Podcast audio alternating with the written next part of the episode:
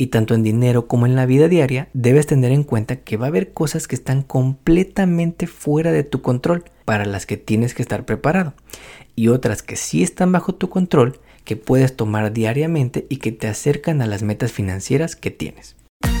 En el Taco Financiero Podcast hablamos sobre el poder de la educación financiera, economía y finanzas. Analizamos lo que está pasando en la economía y cómo afecta a tu bolsillo para que puedas tomar las mejores decisiones que beneficien a tu economía familiar. Prepárate, porque todo esto y mucho más escucharás solo aquí, en el Taco Financiero Podcast, junto al economista Enrique Castro, el mejor podcast en español sobre economía y finanzas. Bienvenidos.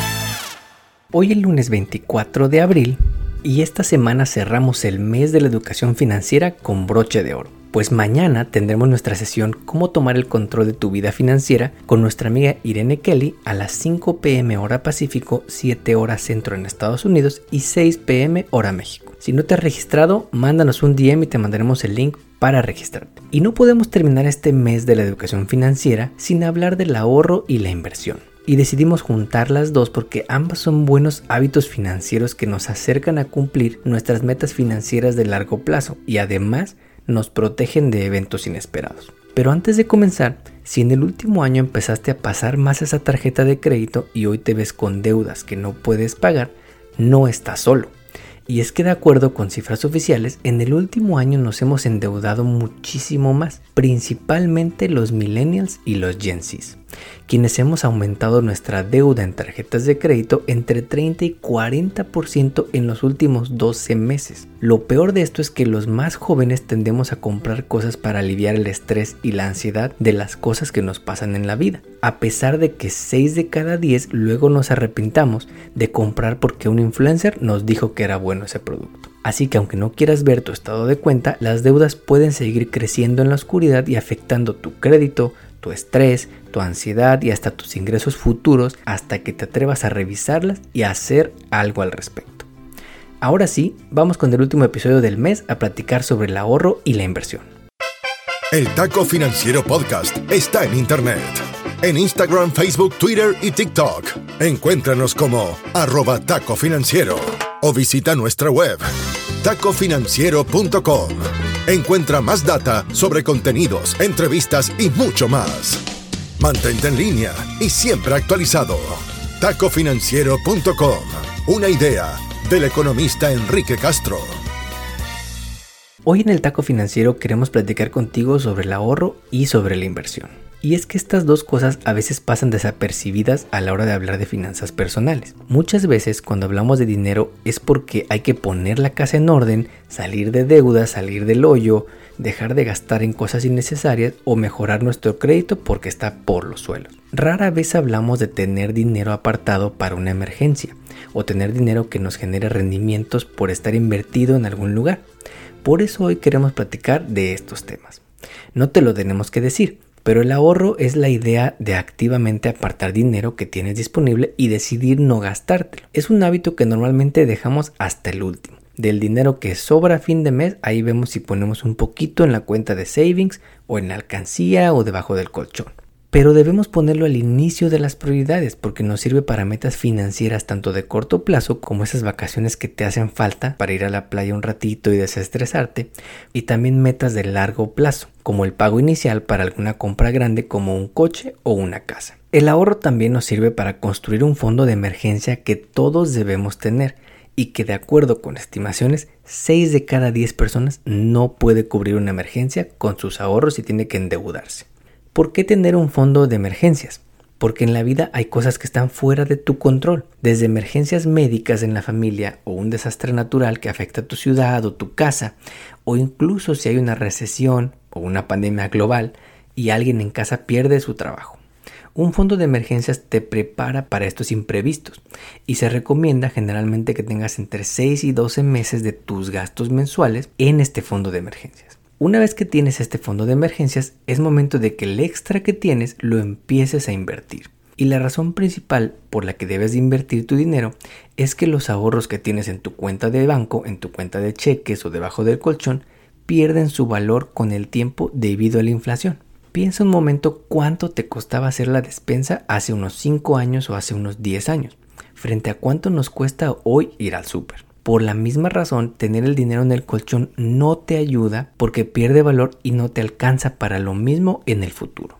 Y con la inflación horrible que hemos visto en los últimos dos años, creo que todos tenemos claro lo difícil que es cuando las cosas suben de valor y alcanza el dinero para menos. Por eso es importante que pongas tu dinero a trabajar para que te dé rendimientos o ingresos pasivos.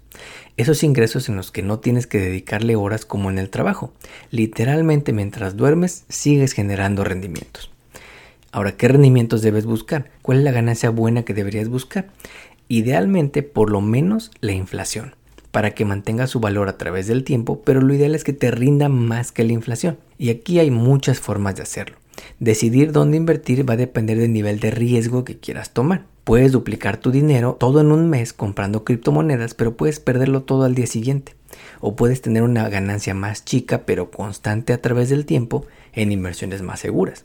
Y aquí hay muchas formas de hacerlo. Puedes tener tu dinero invertido por tu cuenta en la bolsa de valores, en el stock market o en bonos del gobierno como los CETES de México o los Treasury Bills en Estados Unidos, o invirtiendo en alguna propiedad o terreno, o hasta con una cuenta de ahorro para el retiro. Hasta una de estas High Yield Savings Accounts o CDs que puedes conseguir en muchos bancos es mejor que tener tu dinero en el colchón o en esa cuenta de cheques.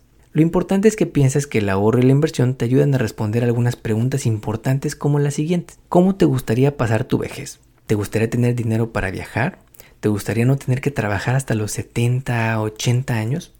¿Te gustaría tener dinero para poder salir a pasear cuando gustes, llevar a cenar a tu pareja o tener una vida digna sin tener que depender de tus hijos o del gobierno? Todos tenemos metas y sueños en la vida. Tener una casita, darle a nuestros hijos lo mejor que podamos, viajar por el mundo, tomarnos un tiempo para disfrutar nosotros mismos. Y muchos de estos sueños requieren que estés dispuesto a hablar sobre dinero. No porque el dinero sea un fin, sino porque es un medio que te permite cumplir esas metas y esos sueños. Y esto requiere que tengas conversaciones incómodas con tus amigos, con tu familia, con tu pareja, con tus hijos.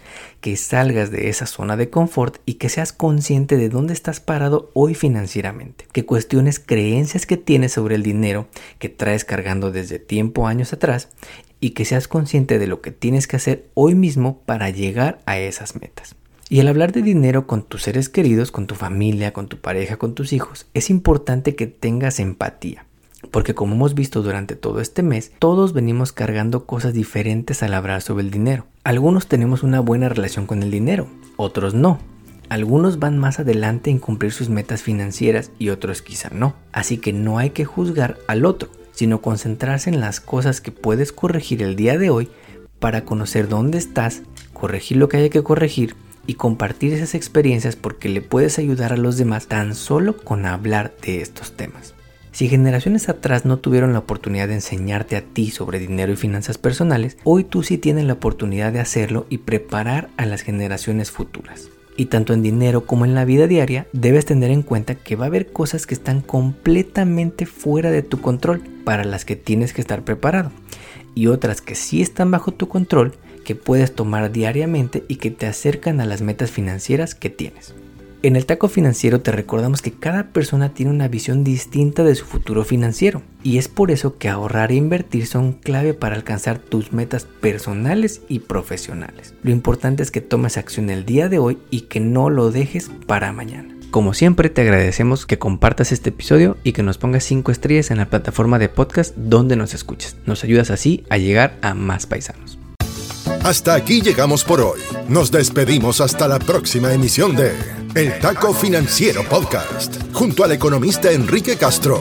Todo sobre educación financiera para mejorar tu economía personal y lograr todas tus metas financieras. No olvides seguirnos en redes sociales para encontrar más novedades. En Instagram, Facebook, Twitter y TikTok, encuéntranos como arroba taco financiero o visita nuestra web tacofinanciero.com. Hasta pronto. El podcast que acabas de escuchar, El Taco Financiero, refleja la opinión exclusiva del presentador o sus entrevistados y no representa la opinión de patrocinadores o terceros. El podcast tiene el objetivo exclusivo de informar y no busca promocionar la compra de acciones de empresas en específico. Tampoco es un reporte de investigación y no representa consejo legal o financiero.